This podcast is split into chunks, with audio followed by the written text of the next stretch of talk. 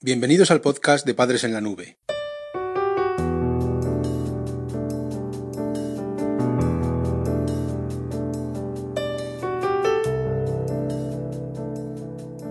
Hola madres y padres en la nube.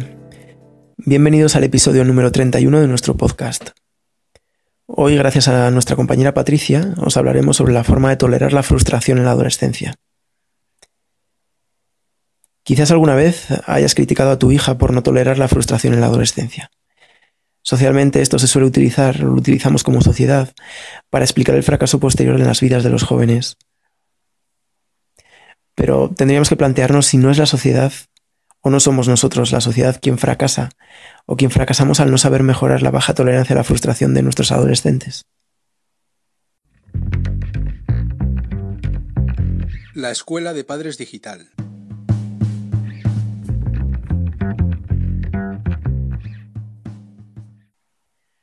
En primer lugar, hablaremos sobre la emoción como herramienta para tolerar la frustración en la adolescencia. La frustración no es en sí misma una emoción. Es un concepto más complejo que trae consigo emociones negativas. Sí que existe un relativo consenso sobre cuáles son las emociones básicas. Y entre ellas podríamos encontrar la ansiedad, la sorpresa, la ira, el asco, la alegría, el miedo y la tristeza. La emoción se entiende como una reacción fisiológica y automática ante un estímulo, sea este externo o interno. Y esta reacción es capaz de desencadenar respuestas motoras, tales como huida, evitación, agresión, etc. Debido a su correlato fisiológico, la emoción es medible y cuantificable mediante diversos instrumentos. Y pese a su carácter automático, también es susceptible de ser aprendida por ejemplo con el modelado, del que hemos hablado en algunos otros capítulos. Aunque los despropósitos o problemas de la vida misma frustran, la tolerancia a la frustración no se consigue solo mediante la exposición a tales situaciones. El fuerte malestar que generan estas situaciones se intenta reducir con determinadas respuestas motoras, como pueden ser decir tacos cuando algo sale mal, esto realmente está socialmente aceptado, también se pueden romper cosas o evadirse a través del consumo de drogas, que esto sí que es más perjudicial y, desajustado socialmente, o incluso se puede llegar a agredir a otras personas, lo que sería un delito penal. Lo que vemos es que la tolerancia a la frustración es algo que debes entrenar en tu hijo, porque no se consigue con la llegada a la vida adulta de forma automática. Y como esta tolerancia tiene una función adaptativa dentro de la sociedad, es algo que tienes que hacer para su bien en el futuro. Esto es clave para conseguir llegar a tolerar la frustración, que la enseñes.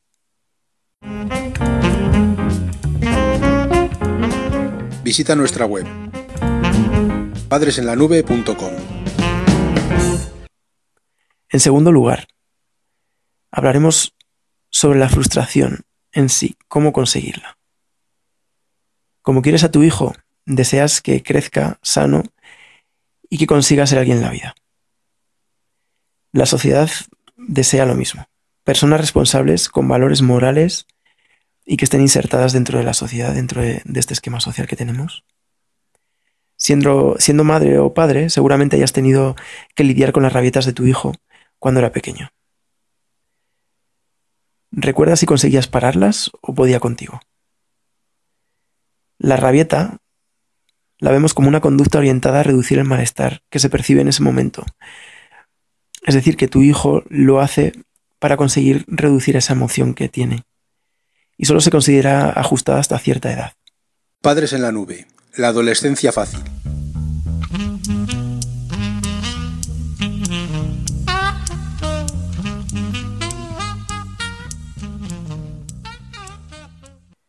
Por otra parte, hay que tener en cuenta, a la hora de tolerar la frustración en la adolescencia, que el hecho de castigar a tu hijo no conduce a, creer en él frustración en absoluto. Esto es porque el sistema de premios y castigos tiene una base razonada y no transmite la sensación de injusticia propia de la frustración. Si acaso, sí que puede llegar a transmitir una sensación de fastidio por tener que cumplir unas normas y unos horarios, pero no frustra. Imagina que tu hijo compró en la mañana un carísimo dulce o alguna chuchería para premiarse cuando acabase una larga tarde de estudio. Pero cuando termina y va a la cocina, te encuentra a ti comiendo su dulce. Esto le disgusta enormemente y quiere gritarte para contrarrestar la negatividad que está experimentando, pero tú le impides que grite colocándole, colocándote unos cascos de música. Esto sería una doble frustración para él. Al momento primero de comprobar que alguien se comió su dulce, se añade una segunda frustración en el segundo momento, que es contingente con el, con el primero, de no poder desquitarse, no poder eliminar esa, esa frustración, esa rabia. Además, tolerar la frustración en la adolescencia se puede ver reforzado mediante el uso de cogniciones. Es positivo que tu hijo no crezca rodeado de actitudes derrotistas y que interiorice que la vida es así. Y que si no le gusta el hecho de patalear, consumir drogas o pegar a otra persona, ni va a darle la vuelta a la situación que le incomoda, ni a proporcionarle mejores sustancias, mejores sustanciales en su vida. Más bien todo lo contrario.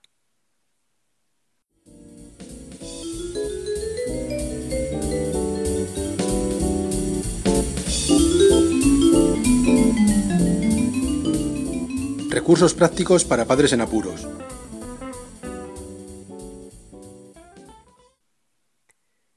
En tercer lugar, vamos a plantear el sufrimiento y la vida plena. La idea de, que para alcanzar una vida plena se debe ser feliz está muy extendida, pero realmente no es cierta.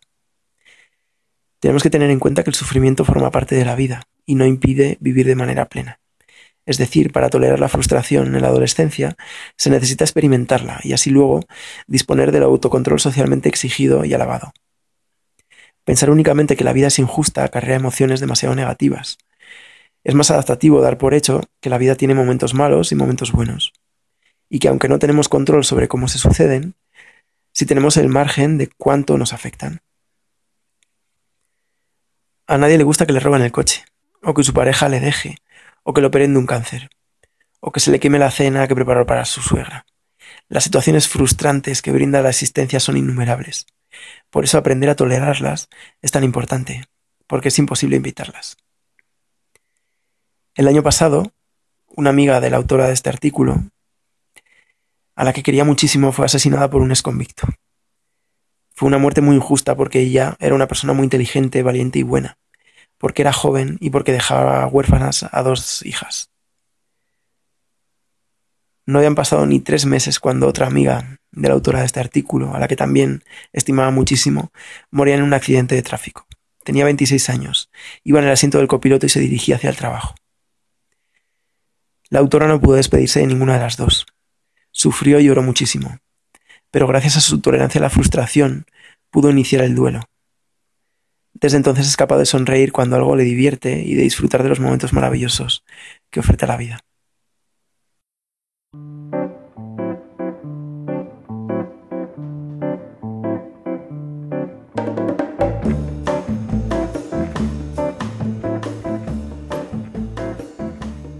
Podcast de Padres en la Nube se distribuye bajo licencia Creative Commons. Puedes copiar, distribuir, promocionar y compartir este podcast siempre que menciones el nombre del autor y lo difundas con una licencia igual a la que regula la obra original.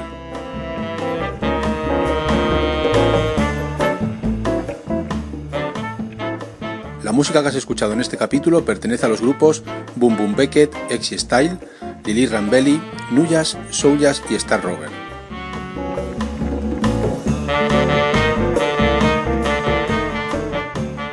Podcast creado y distribuido desde España por Félix Martínez. Voces por Daniel García. Padres en la nube.